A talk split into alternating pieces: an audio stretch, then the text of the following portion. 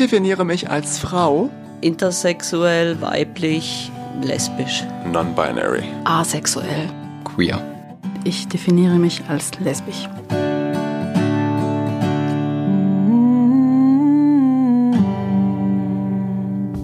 Ich heiße Ute, bin 53 Jahre alt. Ich lebe in Schlingen und ich bin äh, in der Schweiz tätig als äh, Laborantin beim großen Pharmahersteller. Ich definiere mich als intersexuell, weiblich, lesbisch.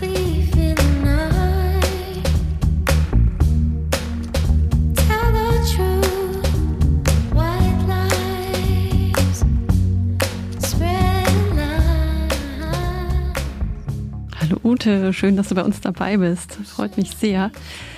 Hui, viele Identitäten, ne? Weiblich, intersexuell sagst du, man sagt ja auch inter- oder intergeschlechtlich, lesbisch.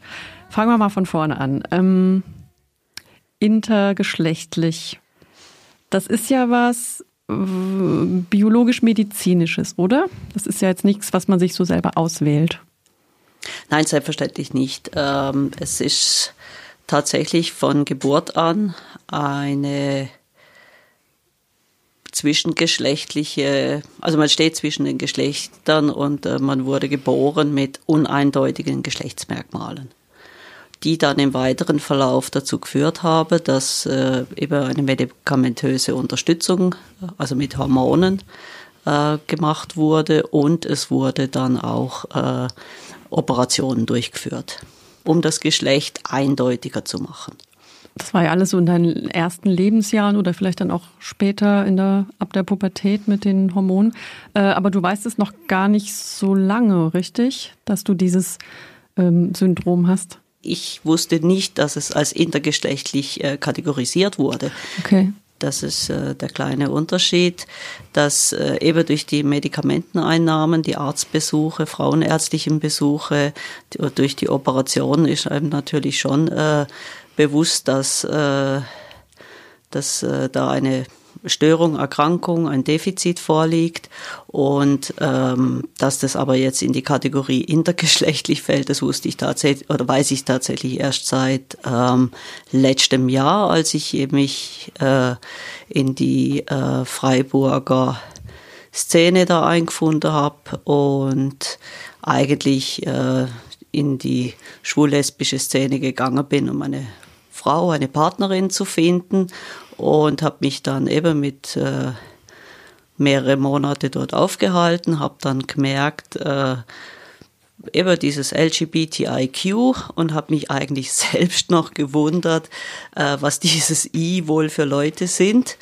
Habe das dann äh, gegoogelt, wie eben viele Dinge, äh, auch aus, aus Trans, Quer, äh, musste ich ein bisschen äh, auch lernen, was das alles für Identitäten sind und äh, habe dann das Inter gegoogelt und habe tatsächlich festgestellt, eben, dass meine Hormonerkrankung darunter subsumiert wird. Und das ist natürlich ein sehr, sehr interessantes Spiegelbild, das man da bekommt. Wie war das dann für dich? Ähm, ich habe dann ja, es ist natürlich äh, schon eine große Verwunderung, weil ich eigentlich gedacht hatte, dass ich nur äh, bei LGBTIQ zu, äh, zu dem L tendiere. Auch das schon ein, ein, ein Outing, ein besonderes Outing, auf, auch aufgrund des Alters natürlich.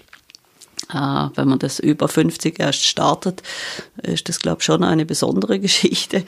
Aber das intersexuell... Ähm, ja, das gibt einem aber auch wieder so eine Heimat. Also es sind natürlich dann, wenn man so mehrere Buchstaben belegt, ist vielleicht eine speziellere Identität. Aber äh, ich habe mich sehr, sehr stark dann äh, auch eigentlich das erste Mal sehr stark dieser äh, Hormonstörung zugewandt und habe mich dann an einer Initiative angeschlossen.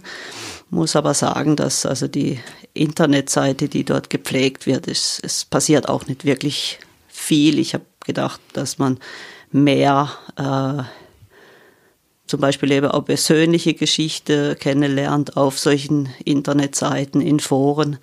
Das ist mir aber nicht gelungen. Das heißt, es sind quasi immer die gleichen Inhalte, wie auch bei Wikipedia zu finden sind, ein bisschen ausführlicher. Aber du sagst schon, du sprichst von Heimat. Das ist ja was Schönes. Das heißt, du hast dann, es war für dich dann irgendwie auch ein, eine schöne Neuigkeit, das zu wissen, dass du jetzt auch unter dieses I fällst. Ja, ja, das schon, ja. Vielleicht kannst du nochmal für die, die es nicht wissen, ein bisschen mehr in diese medizinischen Details gehen. Du hast jetzt eher nur so von, von Störung gesprochen. Das ist natürlich jetzt auch nochmal so eine Frage, inwiefern ist es denn jetzt auch wirklich eine Störung oder was Negatives, muss es ja gar nicht unbedingt sein. Ähm, AGS heißt das Syndrom, oder? Adrenogenitales Syndrom, ja. Ja, wie gesagt, es ist sehr, sehr schwierig, auch diese, diese Ausprägungen sind mit Sicherheit sehr, sehr divers. Bei mir muss man einfach sagen, dass ich äh, tatsächlich selbst nicht genau weiß, was äh, damals passiert ist und was jetzt wirklich bei der allerersten Operation stattgefunden hat. Ähm, das ist auch jetzt altersbedingt. Ich könnte meine Mutter fragen, habe aber auch Hemmungen, äh, sie, sie da so zu fragen. Und äh, bei Geburt war ich vier Monate im Krankenhaus, um eben auch diesen äh, Salzhaushalt äh, einzustellen. Das hat sie mir gesagt, dass es sehr äh, eben, dass es eigentlich lebensbedrohlich sein kann bei Säuglingen und dass das dann eben mit Hormone eingestellt werden muss, was eben ein längerer Prozess ist. Und dann wurde ich mit zwei Jahren operiert und diese Details, die sind tatsächlich äh, schwierig aus meiner Mutter dann auch rauszubekommen. Also dieses, diese Ausdrücke zu benutzen. Ähm, ich selbst habe es auch nicht recherchiert.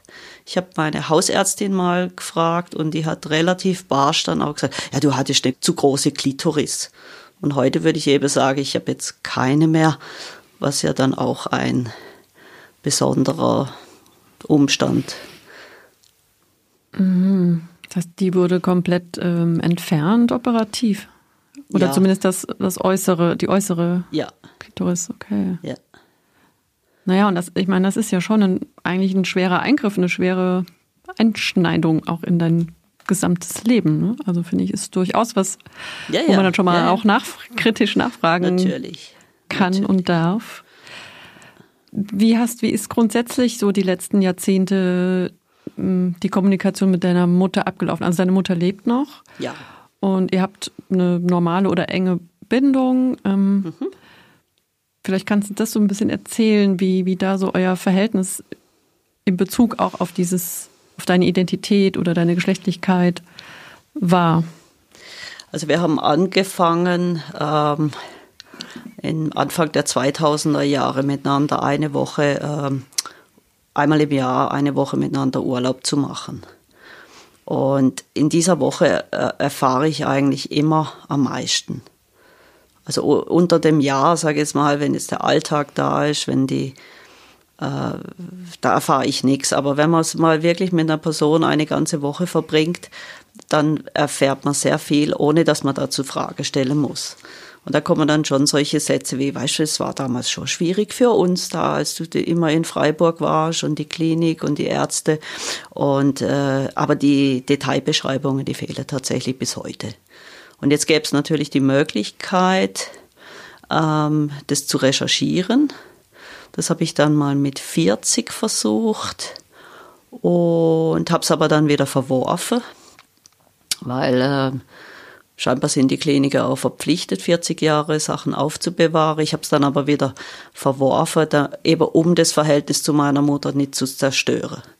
Weil ich immer gedachte, ja, dieses Mädchen ist vielleicht doch nicht das, was äh, ich äh, auch vor allen Dingen in der Jugend nicht unbedingt sein wollte.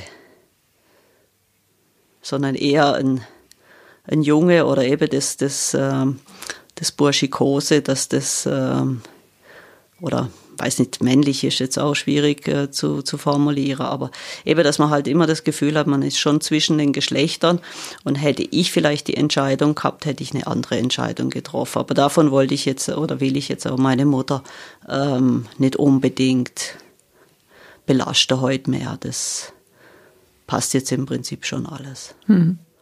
Würdest du für dich denn jetzt aus heutiger Sicht eine, eine andere Geschlechtszuschreibung wählen? Du hast ja eben gesagt weiblich, aber jetzt gerade klang durch, naja, so ganz als Mädchen hast du dich ja auch nicht immer gefühlt.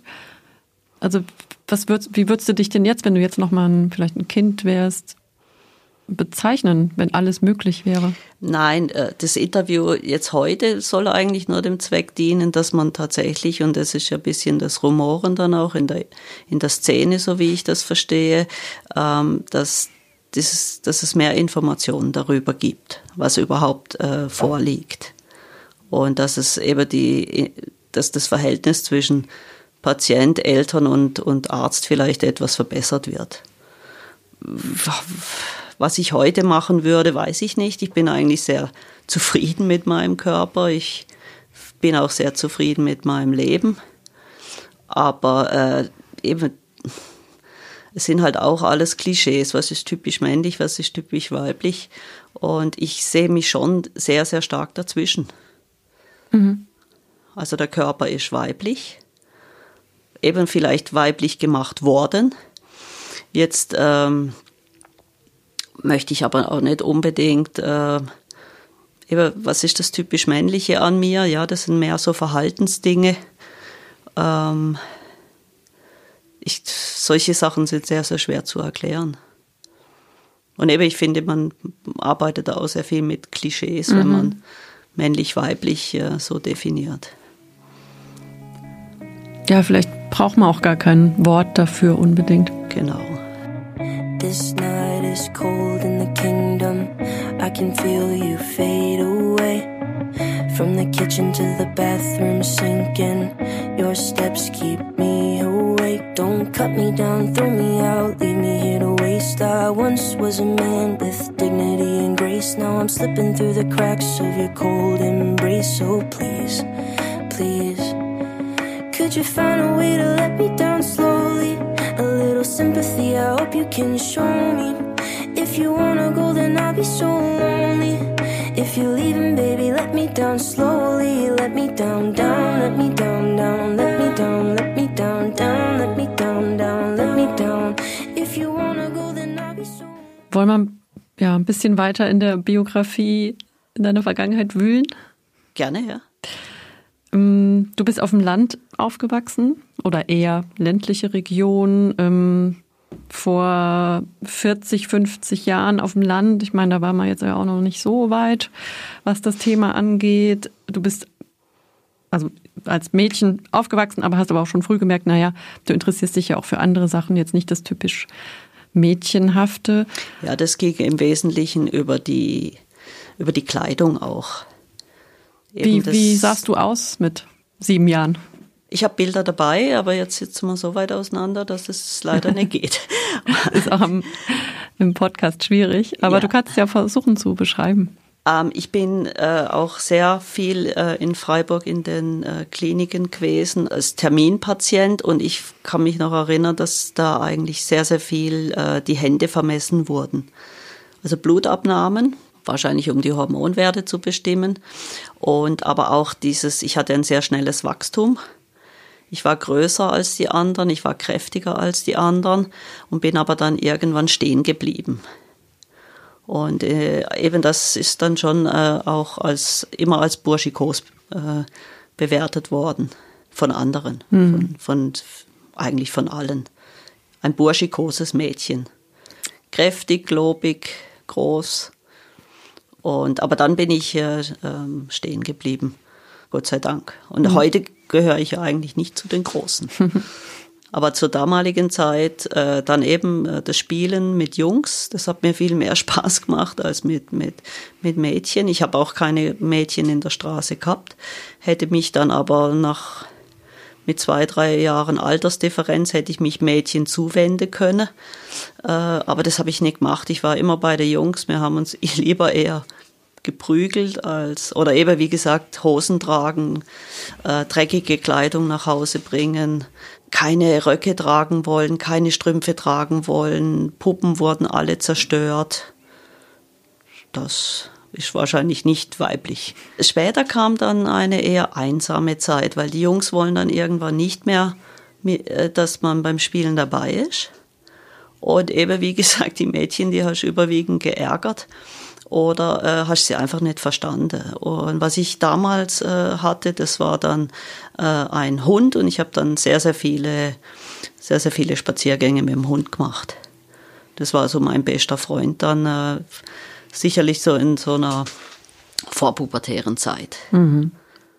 Was gab es denn sonst für Reaktionen von anderen Kindern oder Leute in deiner Klasse? Haben die, die, haben die das irgendwie bemerkt und dich darauf angesprochen, dass du nicht ganz so bist wie die anderen Mädchen? Eigentlich nicht, nein. Es gab einen späterer Zeitpunkt, das war dann, da war, bin ich äh, aufs Gymnasium dann gegangen. Da gab es ein, wie heißt man das, Freundinnenpaar. Die eine war recht dick, die andere war äh, eher dünn und schmal und ruhig. Und die Dicke hat mich von denen zwei immer als Halbmann bezeichnet. So mal eine Zeit lang. Das war eigentlich so die einzige Schikane. Aber ich glaube, ich habe mich dann eben, wie gesagt, auch denen gegenüber so gewehrt, dass sie sich das irgendwann nicht mehr trauten. Mhm. Aber das Wort Halbmann, das hab, aber die anderen haben das nie über, übernommen. Und deine Familie, auch so im weiteren Sinne Familie, also nicht nur Eltern, man hat ja noch andere Verwandte, die einem auch dann näher sind, man sieht sich häufig? Hm, schweigen. Hm. Meinst du, es wurde einfach totgeschwiegen? Also alle wussten irgendwie Bescheid, aber man hat einfach nicht bin drüber ich geredet? Nicht, bin ich mir nicht sicher. Meine Oma hat mich zweimal, als, ich, als sie verärgert war über mich, hat sie mich Zwitter genannt. Du verdammter Zwitter. Konntest du was damit anfangen mit dem Begriff? Eben nicht. Aber eben als nicht normal. Hm. Das, das, das sind schon die Reaktionen, ja. Dann kam ja die Pubertät irgendwann und mein, bei dir war es halt nicht wie bei den meisten anderen in dem Alter, was die Hormone, Hormonausschüttung betrifft? Oder, oder wie hat sich da bei dir entwickelt? Es wachsen Brüste, aber man bekommt keine Regel und man bekommt eher einen Stimmbruch. Mhm. Das heißt, deine Stimme wurde ein bisschen tiefer oder rauer? Ja. So wie heute. Und also Pubertät ist ja eh eine sensible Zeit, auch gerade in der Schule. Man, wie, wie bist du dann da mit umgegangen oder deine Kolleginnen in der Schule? Also wurde das komplett ignoriert? Kann mich jetzt da an, an nichts Spezielles erinnern. Eben, man vertuscht es halt selber, oder? Das, wenn jetzt andere Mädchen über ihre Regel sprechen, dann ähm, ist das ja auch was sehr Intimes und äh, das Einzige, was ich dazu sagen kann, ist, ich habe zugehört, ich habe mir das vorgestellt, aber ich, ich habe tatsächlich keine, keine Ahnung, wie das wirklich ist. Und ich glaube, jetzt im Alter kommt dann noch die zweite Phase dazu, dass man dann äh, auch das Thema Menopause mhm. sehr stark diskutiert wird, wo ich wahrscheinlich auch wieder schweigen werde, weil ich einfach diese, diese Erfahrungen nicht habe. Muss aber auf der anderen Seite wieder sagen, äh, ich kenne auch Frauen, die fürchten ihre Regel, haben Angst vor diesen Tagen. Ich habe äh, nie einen Tag verloren. Ich kenne keine Regelschmerzen. Mhm. Also ich finde es jetzt auch nicht unbedingt etwas, was man unbedingt haben muss. Aber ähm, tatsächlich identifizieren sich natürlich vor allen Dingen äh, viele Frauen mit ihrer Regel, mit ihrer Gebärfähigkeit, mit ihrer äh, dann auch später Menopause. Und äh, eben da muss ich halt schweigen und kann nur zuhören. Das ist halt vielleicht auch genau der Ausdruck, der mich dann wieder äh, anders macht als es, sag jetzt mal, normale Frauen. Musst du eigentlich fortwährend Medikamente nehmen? Also eine permanente Hormoneinnahme? Ja, es wird an. Ja, das ist auch so eine Frage. Ähm, eben wie gesagt, für mich hat es äh, jetzt nicht nur den äußeren Teil, also wie man aussieht, was äh, äh, Hormone für, für ähm, äußerliche Merkmale machen, sondern äh, das AGS speziell hat ja auch die, die physiologische Seite. Das reguliert den Salzhaushalt, die äh, Hormone. Das heißt, in Stresssituationen, da tritt es dann auf. Das kann äh, zu sehr, sehr schwere Zusammenbrüche führen. Und äh, ich habe damit äh, viel Erfahrungen gemacht, als ich so in den 30ern war. Da war es vom Arbeitsumfeld her für mich äh, schwierig. Und das, die letzten zwei Jahre hatte ich auch äh, gelegentlich solche, solche Zusammenbrüche. die sich dann eben in äh, Brechattacken und dann verliert man ja sehr viel Flüssigkeit, verliert man sehr viel Wasser und eben das kann dann zum Kreislaufkollaps führen und dann äh, habe ich das auch schon gehabt, dass da natürlich auch Folgesachen sind. Man äh, stürzt im Badezimmer, schlägt sich vielleicht auch den Kopf am Heizkörper oder am Waschbecken an oder fällt die Treppe runter und das ist natürlich auch nichts Angenehmes. Und das fehlt mir eigentlich, dass ich eben zum Beispiel über so eine Internetseite über eine Initiative viel, viel mehr Informationen bekomme, was überhaupt äh, diese Hormone bewirken und wie sich das auswirkt. Was ich nicht will, ist, wenn ich, oder das ist, was immer gesagt wurde, ist, wenn du keine Hormone nimmst, dass die schleichende Vermännlichung weitergeht. Das will ich auf keinen Fall. Mhm. Hättest du denn die Wahl? Ich habe das nie, nie hinterfragt. Aber wie gesagt, diese Kreislaufzusammenbrüche, die finde ich jetzt auch nicht angenehm. Und äh, wenn solche Dinge passieren, dann muss man eben die, die Dosis tatsächlich erhöhen der Hormone. Aber sonst, wenn man jetzt gut eingestellt ist, also du lebst ein normales Leben, oder? Sehr, ja. Ich bezeichne mich als sehr, sehr erfolgreich, wirtschaftlich, beruflich. Es macht wirklich Spaß. Und partnerschaftlich war ich ja 22 Jahre mit äh, einem Mann zusammen. Und äh, das war die perfekte, schon ein bisschen die perfekte Fassade, aber es war auch ein ganz toller Raum, in dem man sich wohlfühlt, in dem man viele Unternehmungen macht. Aber natürlich eben das Sexualverhalten äh, meinerseits äh, war halt auch nicht unbedingt stark interessiert und da weiß ich jetzt nicht, eben, es gab ja dann mit, siehst dann immer, wenn du einen festen Freund hast, dann muss man noch mal eine Operation machen, damit du Sex haben kannst. Mhm. Und das ist eben so ein Dammschnitt, der dann gemacht wurde. Und das habe ich dann mit meinem damaligen Partner, habe ich das alles, der hat das alles mitbegleitet. Und aber sage ich mal, die Sexualität war dann trotzdem sehr gehemmt, vor allen Dingen am Anfang. Und äh, ja, dieses, ich weiß jetzt nicht, wie das lesbisch da noch reinspielt, aber für mich war äh, Geschlechtsverkehr eigentlich immer eine schwierige Sache. Und wenn man, eben wenn man nicht frei ist, dann ist es auch Murks. Dann, wenn der Kopf nicht frei ist, dann, dann funktioniert es auch nicht gut.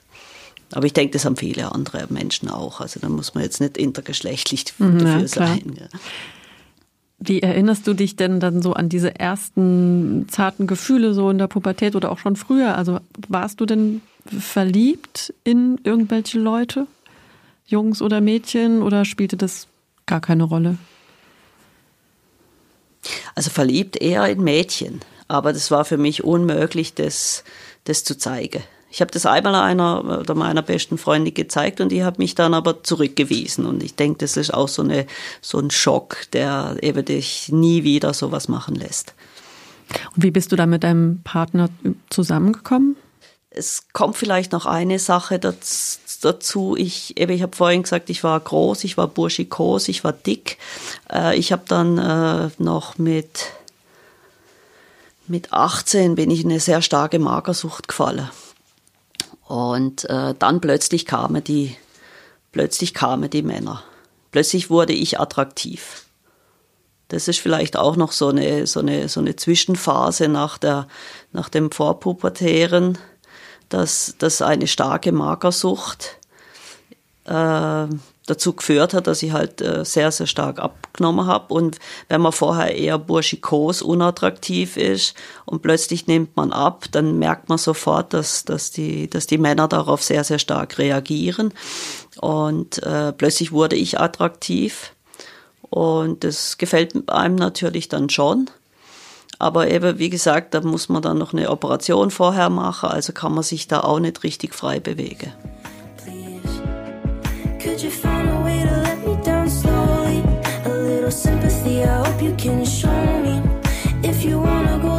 sympathy,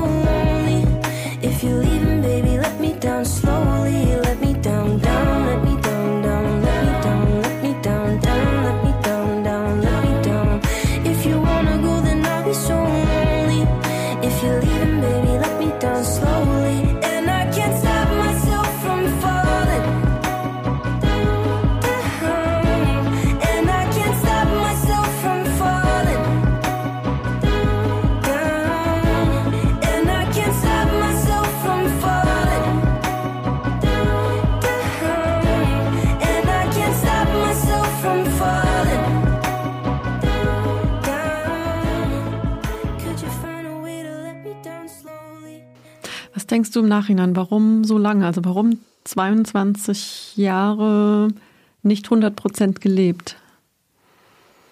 Äh, Verlagerung, klassische Verlagerung. Man misst dem Sexleben nicht so viel äh, Bedeutung bei. Äh, man kann auch als in der Partnerschaft sehr viele andere Dinge machen als äh, nur äh, Sex. Also eben das, der Partner war sehr gut oder die Partnerschaft war sehr gut.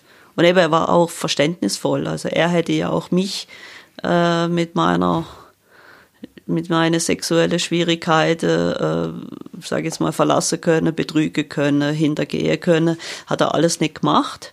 Und dann haben wir uns eben nach 22 Jahren haben wir uns wirklich klassisch auseinandergelebt. Also das hat nichts mit Sexualität zu tun.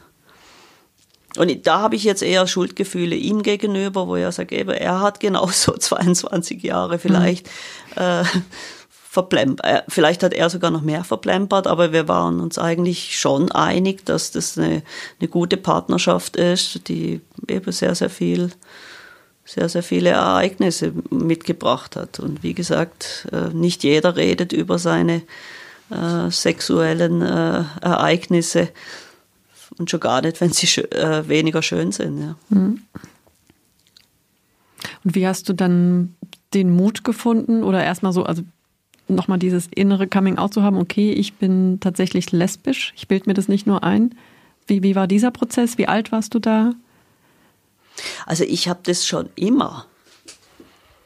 Ich wollte eigentlich schon immer eher mit Frauen äh, intim sein. Aber ich wusste nicht, wie man das macht. Dann eben, wie gesagt, das, diese, diese vielen, vielen Hemmungen, überall eigentlich, nicht nur das Dorf oder auch äh, Freundeskreis oder äh, Arbeit oder was hat man? Ja, man hat ja so viele äh, Sachen und eben auch nicht wissen, wo man das jetzt bekommt, wo man das findet. Und äh, es gibt dann eben die, die Entwicklung des Internets und solche Dinge und dann die Plattformen, das habe ich schon alles gewusst, aber man muss es immer machen und eben äh, eigentlich ist es schwierig, das machen. Irgendwann muss man es mal machen. Was hat dich denn gehindert, frage ich mal so, das zu machen? Die Courage. Hm. Das äh, eben was. Man träumt irgendwas zusammen, aber man bringt es nicht fertig, da diesen, diesen Schritt zu machen. Und eben, ich habe mir dann schon Sachen angeschaut im Internet, äh, Portale, aber das muss man immer so ein Profil erstellen und irgendwelche Bilder von sich für, und Vorlieben äußern und das, das, eben, das machst du auf und wieder zu und denkst, ja, ja, nächstes Mal. Und dann ist wieder ein halbes Jahr rum und dann ist wieder ein Jahr rum und das also so, so klassisch, klassisch eigentlich. Hm. Aber es gab ja eigentlich auch reale Orte, jetzt so Basel war nicht weit weg, Freiburg, da war ja dann in den 90ern und Nullern, also ist ja auch schon einiges passiert, so. Aber ich war nicht dabei. Weil Eben, das sind dann doch Hemmungen, oder? Ja. Das hängt ja dann schon was, ja, da fehlt einfach die Courage. Ja. Hm. Und, und dann wird irgendwann man hattest du die Courage. Genau, irgendwann wird man dann 50. okay, und, die magische. Äh, ja, klar, dann jetzt oder nie. Das ist genau die, die, die Frage so ein bisschen für mich. Wenn nicht jetzt, dann wann gibt es vielleicht noch. Hm. Das ist das Gleiche. Und was ist seitdem passiert? Was ist anders? Seit du das entschieden hast? Ja, jetzt muss man es machen. Und jetzt ist eben die Frage, wie, wie, wie macht man das? Wie attraktiv ist man? Wie, wie gelingt einem das? Und für mich ist eigentlich jetzt aber auch eine völlig neue Erkenntnis, ähm, äh, ich erlebe das erste Mal Liebe und Leid. Also jetzt will ich wirklich etwas und dann, wenn es nicht funktioniert, ist mir war vorher das Leiden nicht bewusst. Weil so mit den Männern auch, äh, ich bin ja zehn Jahre allein, ich habe sehr, sehr viele One-Night-Stands mit Männern gemacht und wollte auch immer nur One-Night-Stands machen. Und äh, da habe ich nichts gespürt. Das hat mir nicht viel gebracht, außer vielleicht, ja, dass man doch attraktiv ist. Aber ähm, jetzt, wenn man äh, die Zurückweisung von Frauen erfährt, äh, dann ähm, ist, ist, ist, ist es sehr, sehr brutal. Also eben diese Erfahrung Liebeskummer, die hatte ich 50 Jahre nicht und jetzt äh, immerhin in zwei Jahren schon zweimal. Ich würde dir jetzt fast dazu gratulieren, auch wenn Liebeskummer echt scheiße ist, aber es ist halt einfach ein intensives Gefühl und dafür lebt man ja, oder? Ja, ist schrecklich, aber eben wie gesagt, das, auch da muss man wieder aufstehen, den Kopf nicht in den Sand stecken, äh, weitermachen und äh, ja, einfach die Hoffnung jetzt nicht aufgeben, sich auch selber nicht unter Druck setzen, das ist jetzt auch noch so eine Sache, da kannst jetzt äh, jetzt auch nicht unbedingt äh, eben kannst das sind jetzt genau die Erfahrungen, die ich sonst nicht mache. Wenn ich sage, ich bin erfolgreich, ja, dann will ich etwas, dann tue ich was dafür und dann bekomme ich es. Das ist, das war immer mein Leben. Aber jetzt geht es halt um, um eine ganz andere, äh, eben emotionale Basis. Und äh, jetzt kriegt man halt auch ab und zu äh, genau die Kehrseite. Und eben alles, was gesungen und gedichtet und äh, äh, geschrieben wird, äh, jetzt versteht man's. Und vorher hat man immer gedacht, ja, das muss man sich halt ein bisschen anstrengen, ja, das geht schon wieder vorbei. Und aber jetzt ist es genau äh, die, die Sache.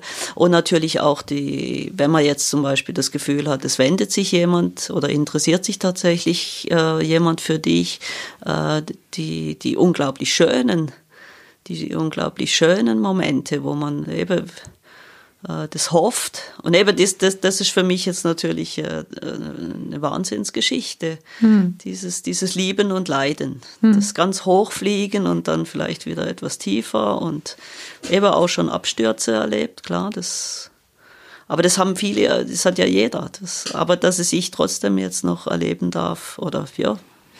Nur hoffe ich jetzt halt auch, dass es mit diesen Zurückweisungen ähm, jetzt nicht ein dauerndes Spektakel wird da.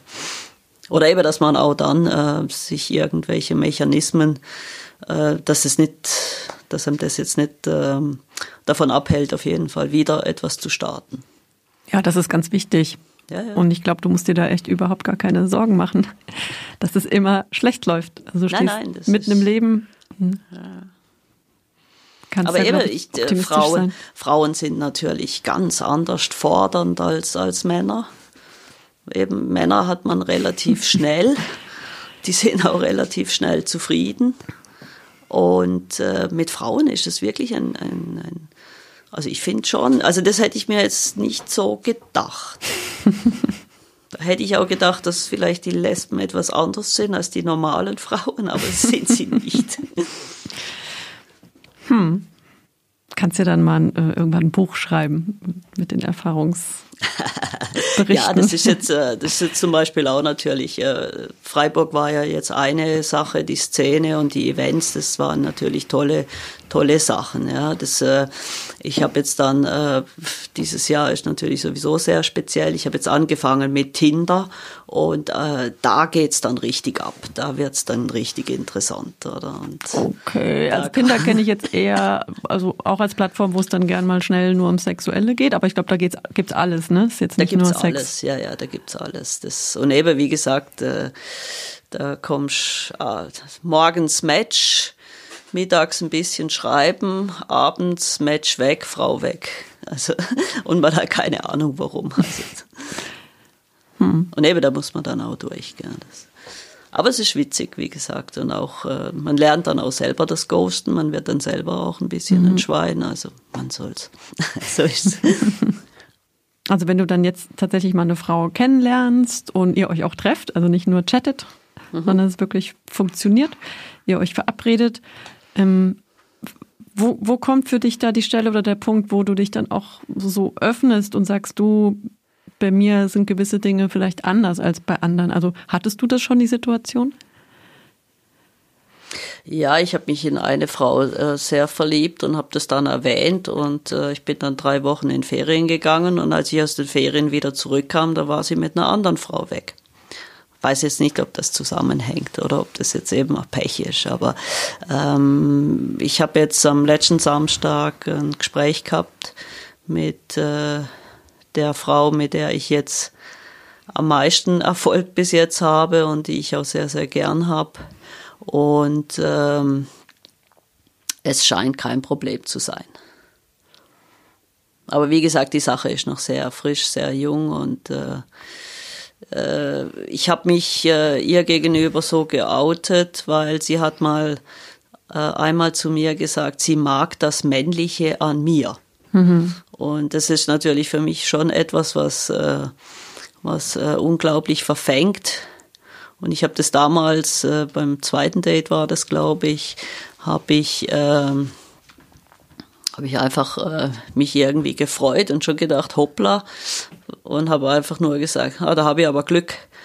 Und äh, jetzt eben beim wiederholten Date habe ich jetzt dann halt auch mal gesagt, ja, da steckt was dahinter. Und habe das so quasi erzählt und das wurde, also eben, wir chatten immer noch und wir können uns Corona-bedingt im Moment schlecht sehen. Das ist einfach, sie hat auch eine Arbeit, die sie zu Schicht und Wochenend äh, verpflichtet und es ist jetzt im Moment alles nicht so einfach, sich zu treffen und darüber hinaus ist jetzt auch noch ein bisschen Winter, kalt und ruppig. Hm. Gut, aber es könnte ein Happy End geben, oder? In oh, ich hoffe sehr, ich hoffe. Ich drücke auf jeden Fall sehr die Daumen. ja, ja.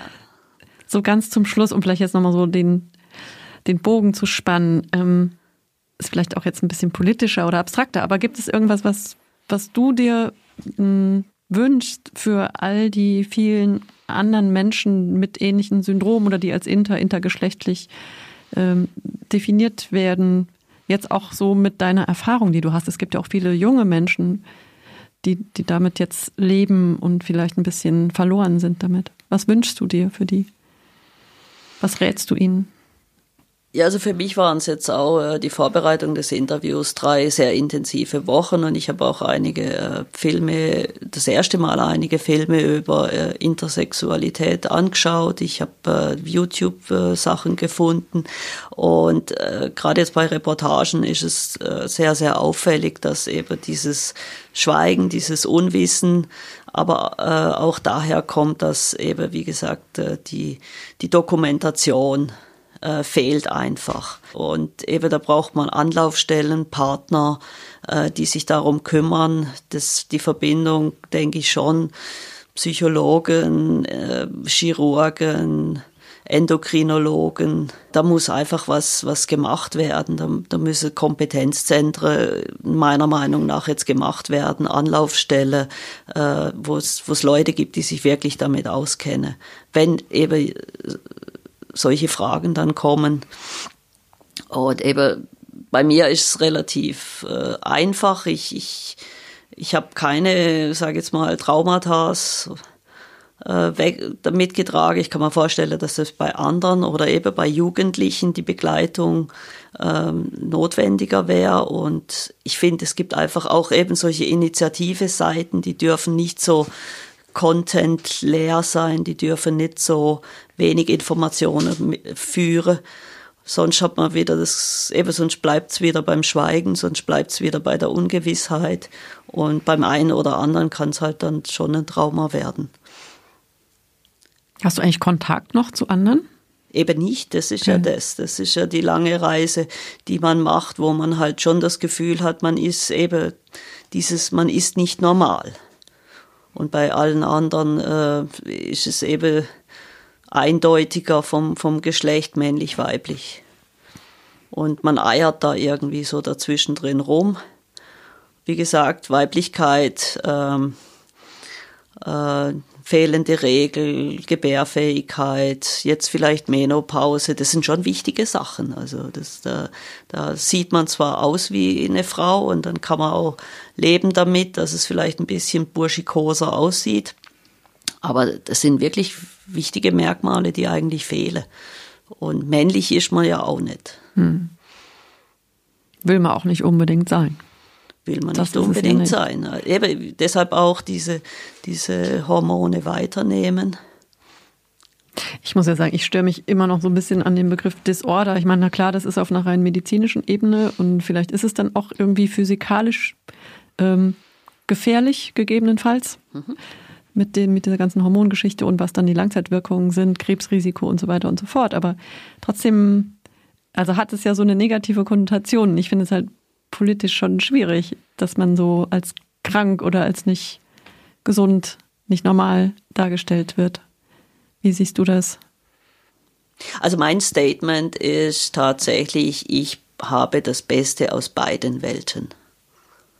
Das ist mein, das ist so mein, mein Stern, dem ich nachlaufe. Das, äh, eben, das ist nicht, ich fühle mich nicht äh, disordered, ich fühle mich nicht, äh, äh, nicht normal, aber ich finde, ich, ich bin was Besonderes und ich habe das Beste aus beiden Welten. Ute, sehe ich auch so und ich danke dir von Herzen, dass du so offen warst und mitgemacht hast. Cool, offen sein heißt immer, man hat zu viel gesagt. das habe ich nicht so gemeint. Ich weiß nicht, wo du das her hast.